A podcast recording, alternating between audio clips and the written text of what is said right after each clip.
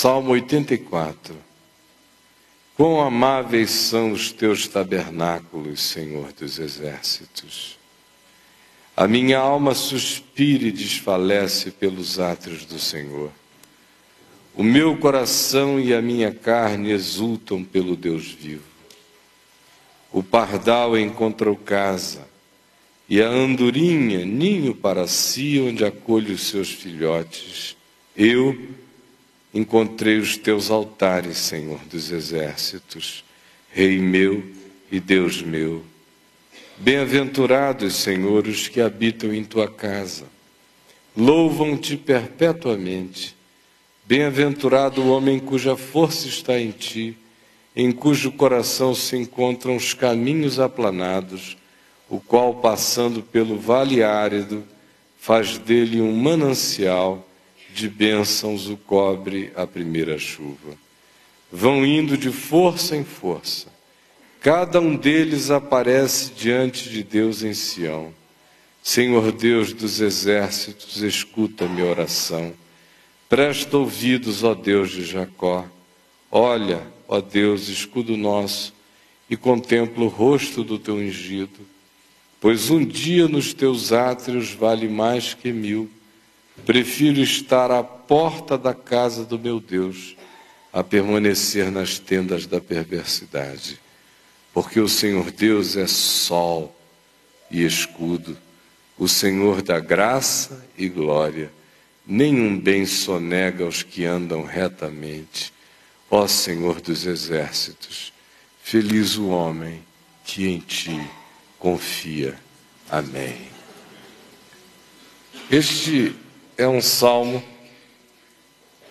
que teve a sua aplicabilidade do ponto de vista histórico mergulhada em caducidade e em obsolescência em relação ao povo de Israel.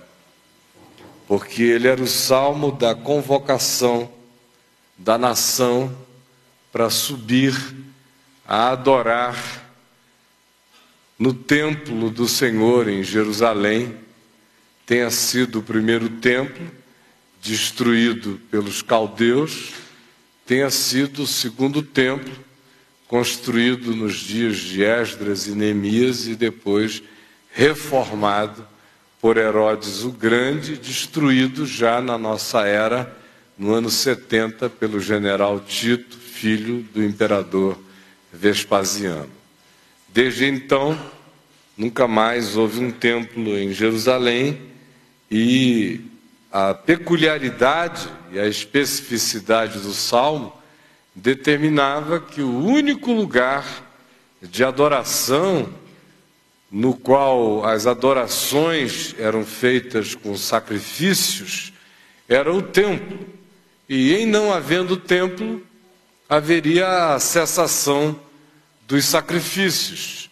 Justamente por isso, Israel já não sacrifica desde o ano 70 da nossa era que sacrifícios de animais não são feitos, até porque caíram antes mesmo do templo ter sido destruído, em total obsolescência, porque aqueles sacrifícios eram apenas sombras, arquétipos, simbolizações do verdadeiro Cordeiro de Deus que tira o pecado do mundo e que já tinha sido imolado de uma vez e para sempre na Páscoa na qual Jesus a si mesmo se ofereceu como o Cordeiro eterno, imolado antes da fundação do mundo e que ganhava sua manifestação concreta e histórica ante os sentidos da humanidade naquela Páscoa absolutamente única que aconteceu há cerca de dois mil anos atrás em Israel, em Jerusalém. Todo sacrifício dali em diante tornou-se desnecessário. Com relação àquele templo que era objeto de culto dos judeus, Jesus mesmo já lhes garantira que sobre aquele lugar, sobre aquela esplanada, não ficaria naquele templo pedra sobre pedra que não fosse derrubada, como veio de fato a ocorrer. Então, nós estamos lendo algo aqui que, presos e atidos ao elemento histórico que o produziu, ele existe em total obsolescência e caducidade, exceto por uma razão. Vocês se recordam que quando Jesus ressuscitou de entre os mortos, ele apareceu durante 40 dias aos seus discípulos, comendo e bebendo com eles e mostrando-lhes tudo que a seu respeito constava na Torá, na, nos livros da lei de Moisés, nos Salmos e nos profetas. E se dá uma ênfase extremamente especial aos Salmos, tanto quanto o Novo Testamento recorre com uma veemência enorme às profecias contidas nos Salmos e depois aos profetas, nesse sentido infinitamente mais do que recorre aos escritos do Pentateuco, ou seja, aos cinco primeiros livros de Moisés. Campeão de citações são os Salmos, seguidos dos profetas, entre eles Isaías. Mas é aí que o Novo Testamento mais encontra o seu amparo e o seu recurso de ponte entre a antiga aliança e a nova aliança. E aqui vocês, que são filhos do caminho da graça, que caminham com a gente no Evangelho já há seis anos, nesse mês de julho, fará sete anos que nós estamos nos congregando aqui em Brasília e aprendendo isto nas nossas reuniões no meu site, que já tem 10 anos, pela Vem VTV, que ensina isso todos os dias. Uma das nossas ênfases fundamentais e essenciais diz respeito ao seguinte: não é possível ler a Bíblia e compreendê-la devidamente sem que Jesus não seja a nossa chave única e interpretativa de todas as coisas, porque sem que Jesus seja a chave que eu uso para abrir a porta da Escritura a fim de entendê-la, ela me será um livro desconexo e sem nenhum sentido, porque o próprio Jesus disse que houve coisas e coisas acerca dela que eram sombra, que eram simbolizações, que ele viria e veio encarnar da completude, da concreção, de modo que a metáfora perdeu seu sentido diante daquele que a metaforizou em história. O símbolo perdeu seu significado diante daquele que encarnou a sua simbolização. A alegoria perdeu seu significado diante daquele que agora era a sua materialização. A tipificação ou arquétipo perdeu seu sentido diante daquele que se tornou a sua expressão concreta. Como o apóstolo João diz, o Verbo se fez carne e habitou entre nós, cheio de graça e de verdade e nós vimos a sua glória, glória como do unigênito do Pai. Então, é a partir de Jesus que eu leio tudo para trás, é em Jesus que eu entendo os próprios ensinos de Jesus, porque o que Jesus ensinou, Jesus viveu, ele não era esquizofrênico para ensinar uma coisa e viver outra, de modo que se eu quero saber o que é ser humilde de espírito, o que é ser manso, o que é ser pacificador, o que é ser limpo de coração, o que é ter fome e sede de justiça, o que é viver e aprender a ser perseguido, o que é exultar na tribulação, o que é ser sal da terra, o que é ser luz do mundo, o que é não atirar pérolas aos porcos, o que é não julgar para não ser julgado, o que é perdoar sempre, o que é andar no caminho da vida. Eu olho como Jesus andou, eu olho como Jesus tratou a vida. Se eu quiser saber o que é amar ao próximo, eu olho como Jesus tratou os seres humanos nas relações mais diversas e distintas do Evangelho. E se eu quiser saber como é que eu me relaciono com o templo de Jerusalém, eu vejo como Jesus se relacionava com o próprio templo de Jerusalém e vejo que tipo de importância ele deu a ele ou não deu a ele, se ele deu um significado essencial a ele ou apenas circunstancial, e até mesmo quando eu quero pensar em Deus como o Senhor dos exércitos, que é uma expressão abundante no Velho Testamento e no Salmo que nós lemos, eu tento achá-la na boca de Jesus. E na boca de Jesus eu não a encontro, eu encontro sobre o Pai, o Pai justo, o Pai santo, o Pai misericordioso, o Pai de amor.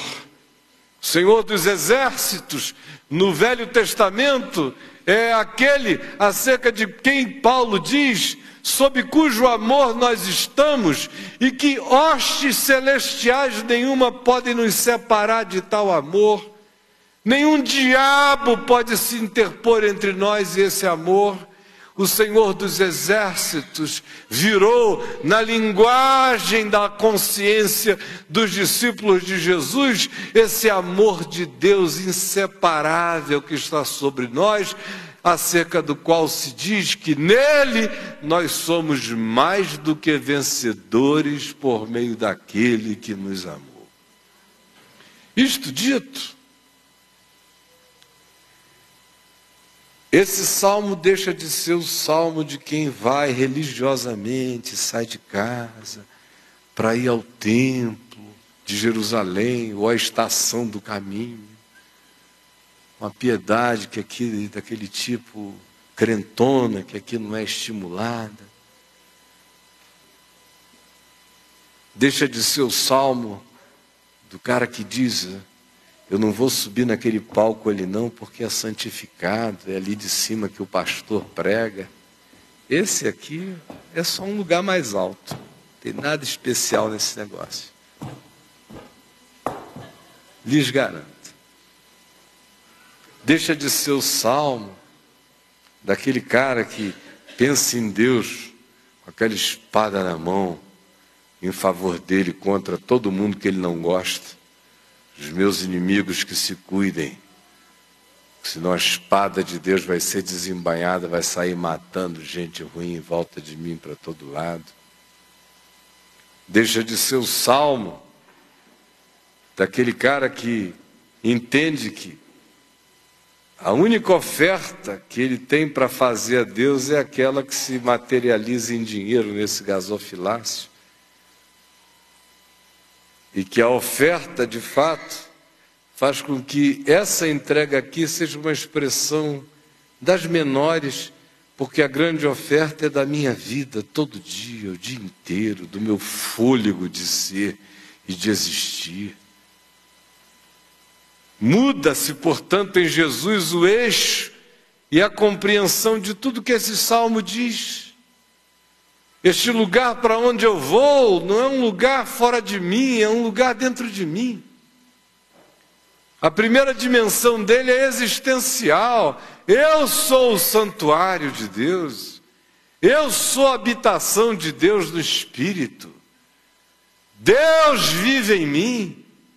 A primeira viagem por dentro, portanto, é para dentro de mim mesmo, é sonda-me, ó Deus, e conhece o meu coração, prova-me, conhece os meus pensamentos, vê se há em mim algum caminho mau e guia-me pelo caminho eterno. A segunda viagem é aquela que me faz entrar no meu quarto, fechar a porta do meu quarto e orar ao meu Pai que está em secreto, e meu Pai que vem em secreto me recompensará. A terceira viagem é aquela que me põe a caminho da vida, levantando caídos, consolando aflitos, olhando com misericórdia e graça e abençoando carentes, fazendo tudo o que me puder vir à mão para fazer em amor, em graça, em bondade, em justiça e em verdade, em favor do meu próximo, em nome de Jesus, com todo o meu coração, todos os dias da minha vida. O santuário sou eu e eu vivo num santuário, numa catedral cósmica, transcósmica, sendo que a de fora é menor do que a de dentro, porque acerca de mim se diz, quando se me compara com o resto do universo, que Deus, o Pai, não pode ser contido pelos céus dos céus, mas habita todavia com o quebrantado e com o contrito de coração. De modo que a peregrinação é uma jornada interior é um caminho para o altar mais íntimo do meu ser, do santo dos santos da minha adoração diante de Deus, tanto quanto tem a sua expressão em todas as jornadas, em todas as peregrinações de todos os caminhos da minha vida, porque em Lucas 10, Jesus nos ensinou que o lugar do altar é onde há um caído, é onde há um sofrido, é onde há um ser espoliado, é onde alguém foi maltratado, é onde um samaritano consegue enxergar liturgia de amor para socorrer um corpo abandonado na esquina, enquanto um levita e um sacerdote, na pressa da sua oficialidade cultica, pulam por cima do caído e não prestam o culto prático do amor no altar da vida, em toda esquina, em todo lugar em todo canto. Então a primeira dimensão é existencial, a segunda dimensão é a minha existencialidade que cultua a Deus nas práticas do meu pensamento, da minha mente, das minhas construções mentais e que se estende para as manifestações das minhas atitudes, do meu comportamento, do meu existir, porque todas as coisas agora se transformaram no santuário de Deus para eu viver na presença de Deus todos os dias da minha vida, numa peregrinação interior, numa peregrinação exterior num altar interior e nos milhares de altares exteriores que tem cara de gente, que tem peito de gente, que tem necessidade de gente, que são tantos quantos seres humanos haja no planeta. Olha como em Jesus este salmo cresceu, ele se desreligiosizou e se transformou em vida. Agora olha aqui para mim. Sabendo disso, releia o salmo comigo. Quão amáveis são os teus tabernáculos, Senhor dos exércitos. Tem esse tabernáculo aqui, onde Deus habita. Tem o tabernáculo místico, onde eu habito em Deus, e tenho o tabernáculo eterno, pelo qual já sou habitado, e Paulo diz que eu o herdarei como um edifício eterno nos céus, acerca do qual Jesus disse: Na casa do meu Pai há muitas moradas. Cada uma dessas camadas, da camada íntima a camada que me transcende, mas que me cerca, e a camada sublime que me aguarda, todas elas se fundem numa só, porque Jesus disse que o desejo dele era esse: Pai, eu em ti, tu em mim e eles em nós. E é assim que eu vivo e eu habito. Enquanto eu estou no corpo, eu sou santuário de Deus, habitando a presença de Deus até aquele dia em que eu deixar o corpo e eu entrar no santuário eterno e continuarei a ser habitado da mesma eternidade que já me habita, porque eu já passei da morte para a vida e a eternidade habita meu coração. Então eu já faço parte desse rolo santo do divino. Eu sou santuário que habita um santuário, que habitarei um santuário que me habita como santuário. Uma camada dentro de outra camada, de outra camada. Com amáveis. Amável que é adorável. É maravilhoso. Essa relação contigo Senhor dos exércitos, que agora é o Pai de todo amor e toda graça, de cujo amor nem anjos, nem demônios, nem coisas do presente, nem do porvir, nem altura, nem profundidade, nem qualquer criatura pode me separar-me dele.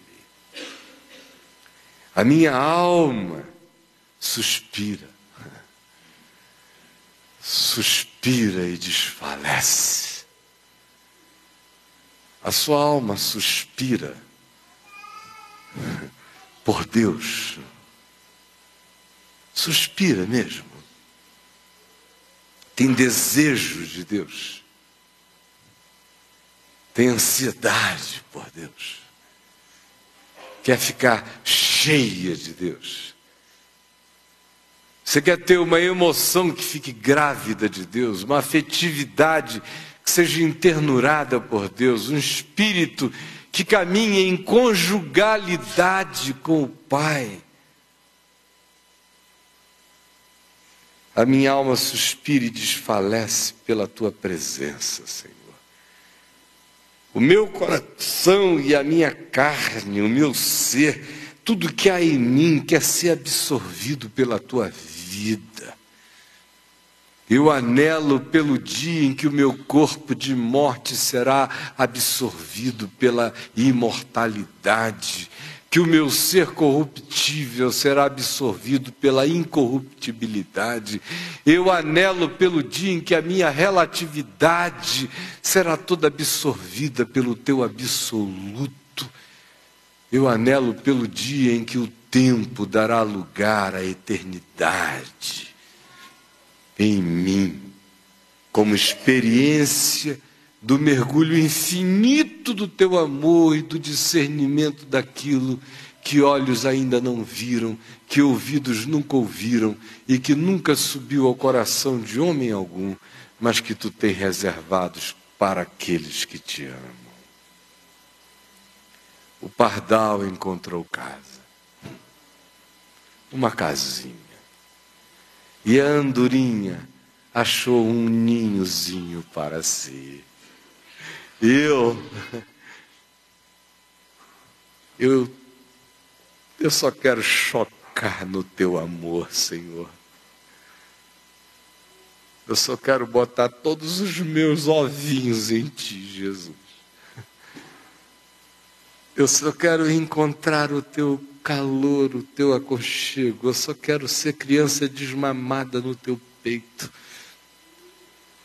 Eu quero a tua intimidade.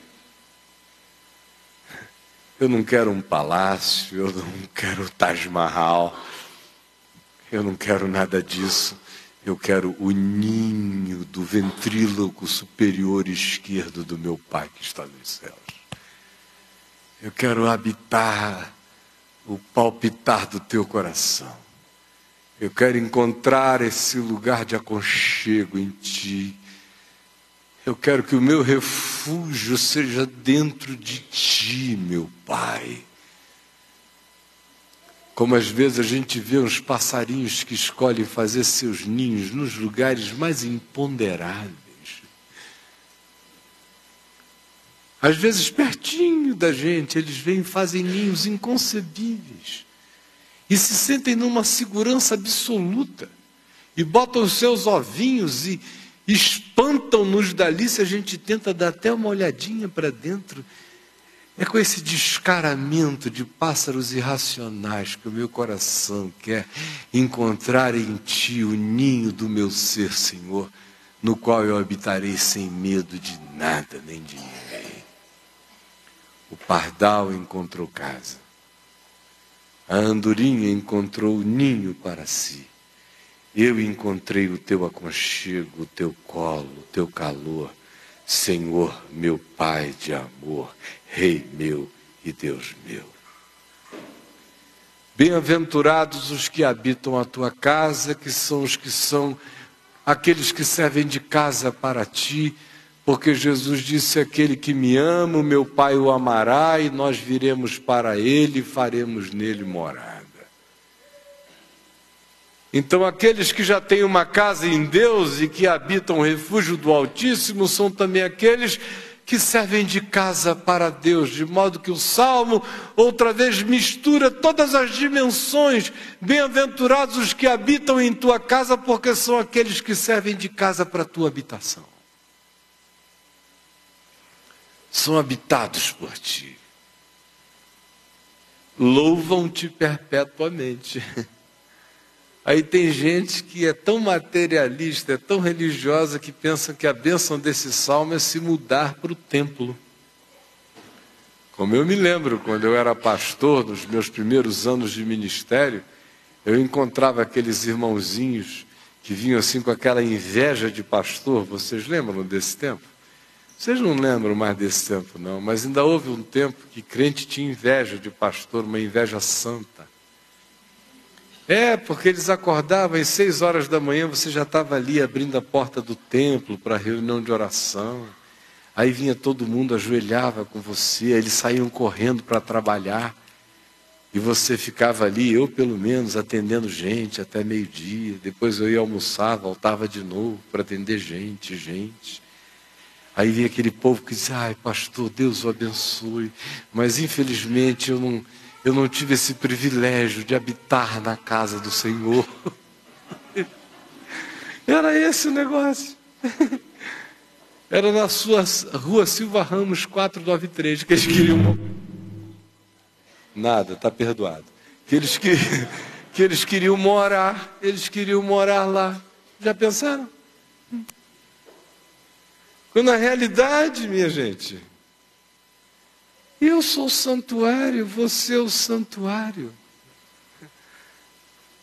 Aí o cara fica pensando que para ter essa intimidade ele. E é estimulado pela igreja. Nós temos cultos às segundas, às terças, às quartas, às quintas, às sextas, aos sábados, aos domingos. E domingo de manhã, à tarde, à noite, cinco vezes por semana. Venha em todos eles para você louvar, louvar, louvar, louvar, louvar, louvar, até o ponto de você se tornar aquele garoto inteligente, mas que entrou em pânico depois de três anos de convertido, ainda lá em Manaus, quando eu pastoreava, bem novinho. E um dia eu pregando numa segunda-feira à noite numa praça pública, tinha umas cinco mil pessoas na minha frente, e ele chegou a mim, e quando acabou, e ali fazia o apelo, vinham centenas, eu orava por aquele povo até meia-noite, e ele assistindo aquela minha lida pesada. Aí ele chegou para mim um dia, o nome dele é Ricardinho. Magrinho, o apelido era vírgula. Aí, todo curvadinho assim. Aí ele chegou para mim e falou assim: Pastor, puxa vida, eu amo tanto Jesus mas eu estou com uma crise, uma crise existencial. Eu falei, qual é, Ricardinho? Eu falei, não sei se eu estou afim de ir para o céu. Aí eu falei, mas por que, Ricardinho? Porque é muita reunião, pastor. É muita reunião. É muita reunião, é reunião. Pelo amor de Deus, eu fico vendo o senhor de manhã, o senhor já está pregando, à tarde o senhor já está pregando, à noite o senhor vem para cá pegar, amanhã de manhã o senhor está pregando. E tem mais, esse povo não renova o repertório. E é sempre o mesmo hino. Chegamos a louvar Jesus, chegamos a louvar Jesus, chegamos a louvar Jesus, chegamos a louvar Jesus, chegamos a louvar Jesus, chegamos a louvar Jesus, chegamos a louvar Jesus, chegamos a louvar Jesus, chegamos a louvar Jesus. Era só isso mesmo. Chegamos a louvar Jesus, chegamos a louvar Jesus, chegamos a louvar Jesus. Agora as mulheres, chegamos a louvar Jesus, chegamos a. Aí os homens, chegamos a louvar Jesus, chegamos a. Todos juntos. Aí o cara falou: Eu não sei se eu estou afim. Eu falei, Ricardinho, olha, para esse aí eu também tô fora, mano. Me conta, me inclui fora dessa, que nesse aí o meu, o meu, o meu, o meu é maravilhoso, cara. Eu só suporto isso aqui, mas o meu é de outra natureza. A julgar pelo que acontece aqui dentro de mim, pelas viagens do amor de Deus, nessa mente finita, aonde já tem tanta viagem quase infinita, aonde o meu coração já se rejubila com aquilo que se, se diz que está para além de todo pensar, de todo sentir, de todo imaginar, de todo conceber. Eu estou indo para aquilo que está para além de toda e qualquer concepção, que é infinitamente mais do que tudo que pedimos ou pensamos. E se antes de eu atingir o irreferível, aquilo que, como referível é irreferível para os que têm cabeça pequena para lidar com a referência do que seja referível, mas para eles é irreferível, porque eles não querem nem lidar com a referibilidade daquilo que eles acham que é pesado demais para a cabeça deles. Se a minha viagemzinha solitária já é um paraíso, mano, imagina o que me aguarda. Imagine o que me aguarda. E o salmo diz: esses que são morada de Deus e que por causa disso habitam em Deus, o refúgio do Altíssimo, e que em Deus tem a sua própria morada eterna, e que antes de chegarem a ela já são habitados por Deus porque Jesus disse: Nós viemos, viremos para Ele e faremos nele morada. Esses, aqui se diz, louvam-te perpetuamente. Agora, essa é uma dimensão que acabou dentro da gente. Você anda ali com FM, um ponto não sei o que, sei lá. Aí aquele earphone aqui no ouvido o tempo todo com um rap. É um desespero. É, é tanta informação mental. E é tanta desconexão. Eu, às vezes, eu estou lá no meu quarto, cansado, ligo a TV, eu adoro um documentáriozinho. Aí o cara que passa por ali pode até pensar, poxa, pastor está vendo um documentário. Estou nada. Eu viajo que não é moleza. Os caras estão contando uma coisa e minha cabeça está lá no outro. Eu digo, meu Deus, olha só. Se esse negócio é assim aqui, imagina aquele outro, aquele outro, aquele outro. Só está me remetendo para outros lugares, outras camadas, que às vezes no papo de graça eu uso só o que o cara está falando, porque se eu for falar onde eu fui, vão dizer que eu enlouqueci. Então eu, para não perder de toda a cabeça, fico só aqui mesmo, aonde o povo compreende. Mas, meus irmãos, se na dimensão da finitude dessa alminha já cabem coisas quase irreferíveis a muitos irmãos, eu fico imaginando a perda de privilégio e a atrofia espiritual que vai tomando conta de nós quando a gente não vive essa alegria de dizer: eu nele, tu em mim, nós no Pai, eu tenho uma morada eterna, já habito no refúgio do Altíssimo, e o Altíssimo em cujo refúgio eu habito e que tem uma morada para mim, ele próprio me habita. Esses louvam-te perpetuamente. Agora, isso demanda uma atitude mental isso demanda gratidão em todas as coisas. Isso demanda a gente deixando de lado a implicância, a mesquinharia, o minimalismo, a chatice, a, o embirramento com um negócio que não quer abrir. É desgraçado, quer abrir, quer abrir, desgraçado, não quer abrir. É desgraçado, não quer abrir. Mas não dá, né? Não quer abrir, não quer abrir. Pelo amor de Deus. O que eu posso fazer? Tem um tempo para eu tentar fazer isso aqui abrir, mas ele não tem o meu tempo inteiro. Eu não, eu não tenho esse tempo para te dar. Não tenho, não tenho. Eu tentei, eu juro que tentei. Mas eu não tenho esse tempo, nem essa raiva, nem essa emoção. Sinceramente, não tenho. Nem para você, gasofilácio, nem para você, meu irmão, nem para um bocado de coisa. Eu tenho meu limite. E se não quis rodar, não quis rodar. Eu estou indo adiante, mas o meu negócio é não ficar travado. Tem tanto mais para azeitar meu ser e o seu também. Para nossa mente não entrar numa rodinha de hamster, de prisões que a gente nem vai notando e que vão se tornando num capricho matador de louvor, de gratidão, que vai tirando o cântico novo, que vai tirando a poesia, que vai tirando a canção, que vai tirando com todo o seu desafinamento a vontade genuína de cantar para dentro e de louvar com pensamento.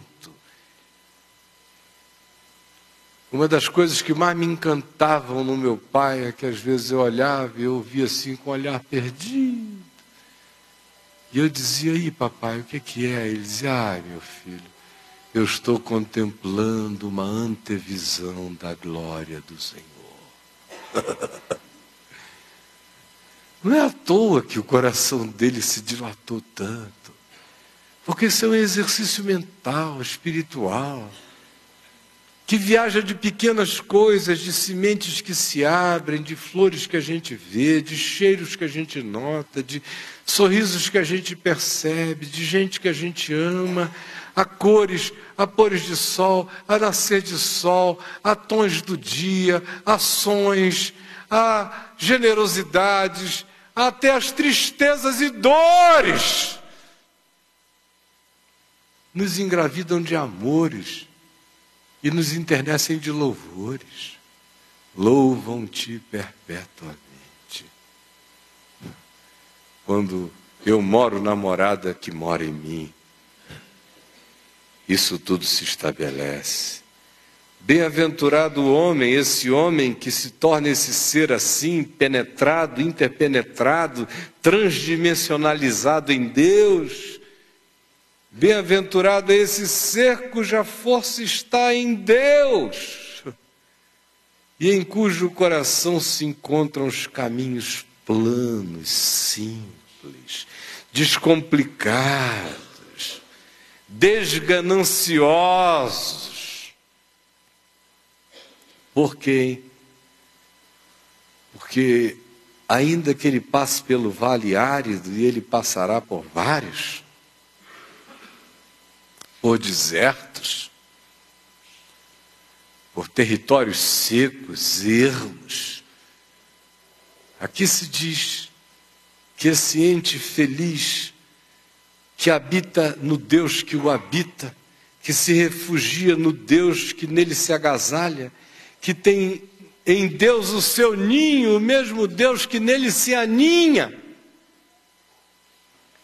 Esse é o ser feliz que louva a Deus perpetuamente, ele é um bem-aventurado como ser humano, porque a força dele está em Deus. Não está no dinheiro que ele possa ter, não está no seu nome, na sua honra, na sua reputação, nem na sua saúde, nem nos seus músculos, nem na sua estética, nem na sua beleza, nem no reconhecimento público que ele possa ter, a sua força está em Deus. É nessa fusão, é nessa conjugalidade doida, é nessa transmutação, é nessa interpenetração de finito e infinito, divino e humano. É nessa simbiose, é nesse casamento que está o ser dele, e é daí que vem a força dele. E aí, nesse ser, Paradoxalmente se instala a simplicidade, se instala o coração aplanado. Ele não mergulha no complexismo, ele entra e é entrada, ele penetra e é penetrado, e o resultado disso é que a força dele vem de Deus, mas o resultado é que ele se torna simples como uma planura. E aí se prossegue dizendo o seguinte: o qual, passando pelo vale árido, faz dele um manancial. Gente, qualquer pessoa que viva assim em Deus e Deus assim vive em tal pessoa, vai ter toda essa força, vai ter todo esse poder de planura existencial aonde chegue e vai carregar essa capacidade de fazer de todo deserto um açude, um manancial. Aonde quer que ele chegue, vai começar a brotar água, vai começar a chegar umidade. Tem um milagre de reambi reambientalização na presença dele. Ele carrega um microclima onde vai. Começa a chover, começa a mudar a temperatura uma umidade começa a surgir, um lençol freático de amor começa a brotar do chão desse caminhar plano. Esse é o milagre. E não é poesia, é fato. É no mínimo isso que Jesus descreve como vida abundante. É no mínimo isso que Jesus diz: aquele que crê em mim, do seu interior fluirão rios de água viva. Passando pelo vale árido, faz dele um manancial de bênçãos, o cobrem as primeiras chuvas. Esses não desistem nunca. Eles têm esse motor da eternidade essa turbina de amor ativa neles. Eles são habitados por Deus, habitam o refúgio de Deus e caminham na direção da habitação eterna do Deus eterno que neles já habita. Por isso eles vão indo de força em força, de força em força. Quanto mais velhos, mais resistentes. E tem mais. Cada um deles comparece diante de Deus, do Deus do amor. Não fica faltando nenhum. Nenhum deles vai se perder, como Jesus disse: da minha mão ninguém os arrebatará. Cada um deles chega lá. Chegam lá porque Deus nele já chegou aqui já são habitados pelo Deus que de lá diz: Tu chegarás aqui porque eu em ti já cheguei. Como não chegarei se eu já estou chegado? Como eu não habitarei, como não me assentarei nos lugares celestiais em Cristo Jesus, se o trono de Deus já se estabeleceu em mim? Como eu não entrarei no refúgio, se paradoxalmente Deus fez sua morada em mim. Cada um deles se apresenta diante de Deus, eles vão indo de força em força, e a alegria do Senhor é a força deles. Ó Senhor dos exércitos, ó Deus do amor vitorioso da minha vida, escuta a minha oração. Presta ouvidos, ó Deus dos ambíguos, ó Deus dos pecadores, ó Deus que és amigo de pecadores, ó Deus de gente como Jacó. Olha, ó Deus, escudo nosso, e contempla o rosto do teu ungido. Contempla o rosto do teu ungido Contempla o meu rosto, Senhor, porque eu sou teu ungido. A tua vara e o teu cajado me consolam. O Espírito Santo está sobre mim. Eu sou um dos teus ungidos e todos os que são habitados por ti são dos teus ungidos. Em Jesus eu tenho toda a justiça, toda a santificação, toda a graça e toda a unção de Deus sobre a minha vida. Ó Senhor Deus, escudo nosso, contempla o rosto do teu filho, do teu ungido. Pois um dia mergulhado nesta consciência vale mais do que um milênio de existência. Um dia de consciência disso instalado em mim vale mais do que uma imortalidade draconiana.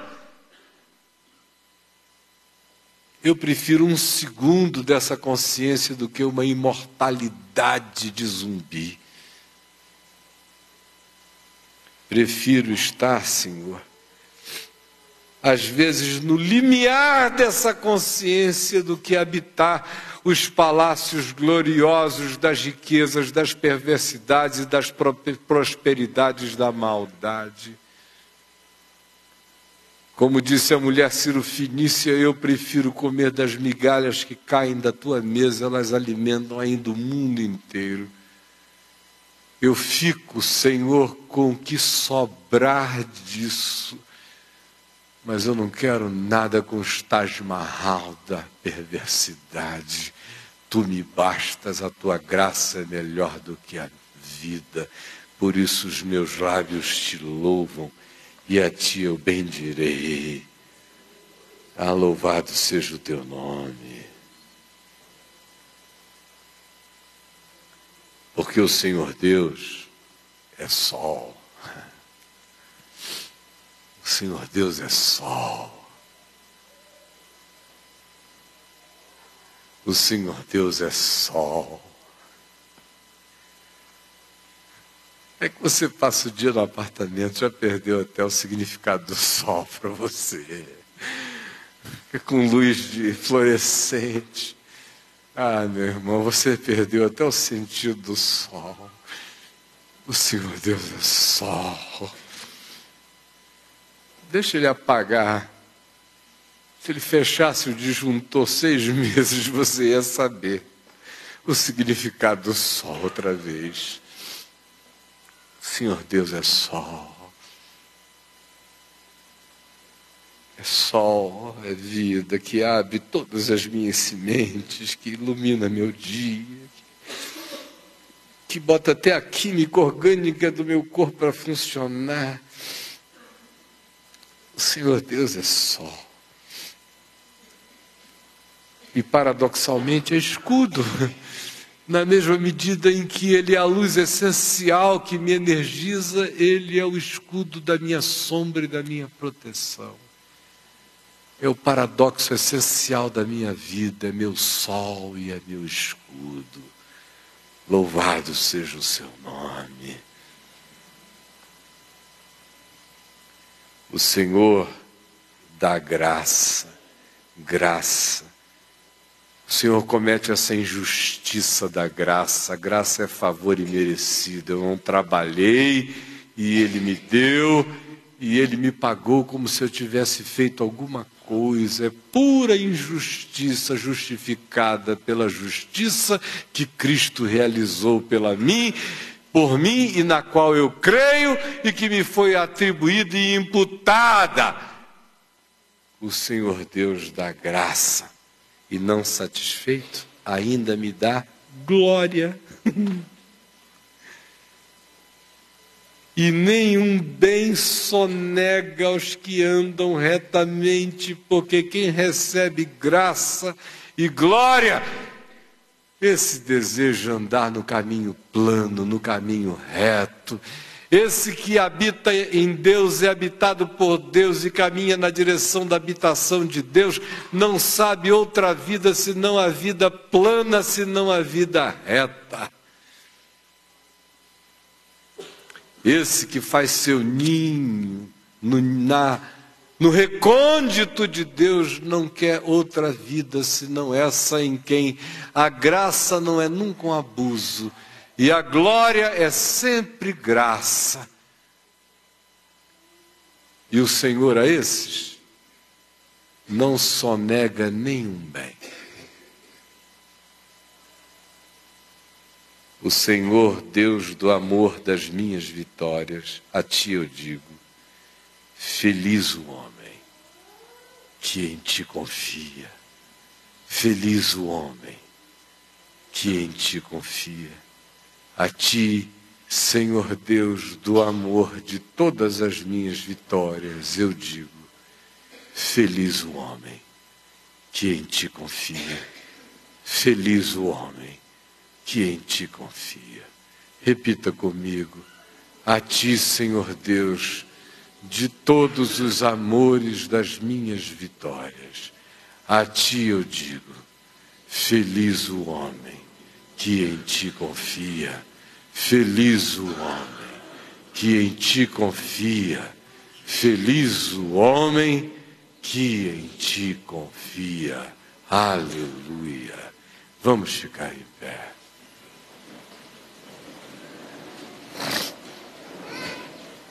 E agora, vamos ler este salmo em voz alta, porque agora ele ganhou um outro significado para nós. Pegue na mão de quem está aí ao seu lado e ouça a leitura. A menos que você tenha uma Bíblia e possa ler comigo. Se puder, leia em voz alta. Quão amáveis são os teus tabernáculos, Senhor dos exércitos. A minha alma suspira e desfalece pelos átrios do Senhor. O meu coração e a minha carne exultam pelo Deus vivo. O pardal encontrou casa e a andorinha ninho para si, aonde acolhe os seus filhotes. Eu os teus altares, Senhor dos exércitos, Rei meu e Deus meu. Bem-aventurados, Senhor, os que habitam em tua casa, louvam-te perpetuamente. Bem-aventurado o homem cuja força está em ti, em cujo coração se encontram os caminhos aplanados, o qual, passando pelo vale árido, faz dele um manancial, de bênçãos o cobre a primeira chuva. Vão indo de força em força, cada um deles comparece diante de Deus em Sião. Senhor Deus dos exércitos, escuta minha oração, presta ouvidos, ó Deus de Jacó. Olha, ó Deus escudo nosso, contempla o rosto do teu ungido pois um dia nos teus átrios vale mais que mil.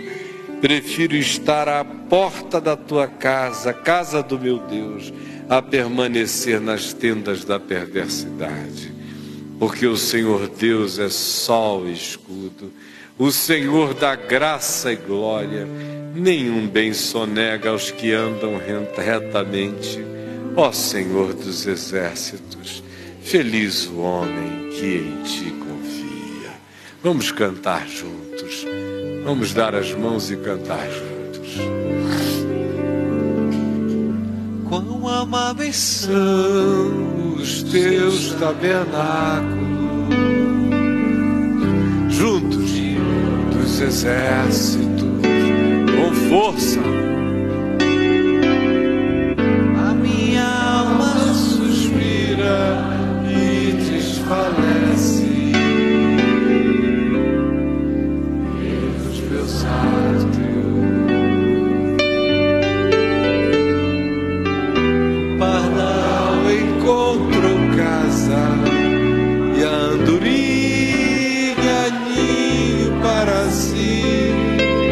verdade, gente.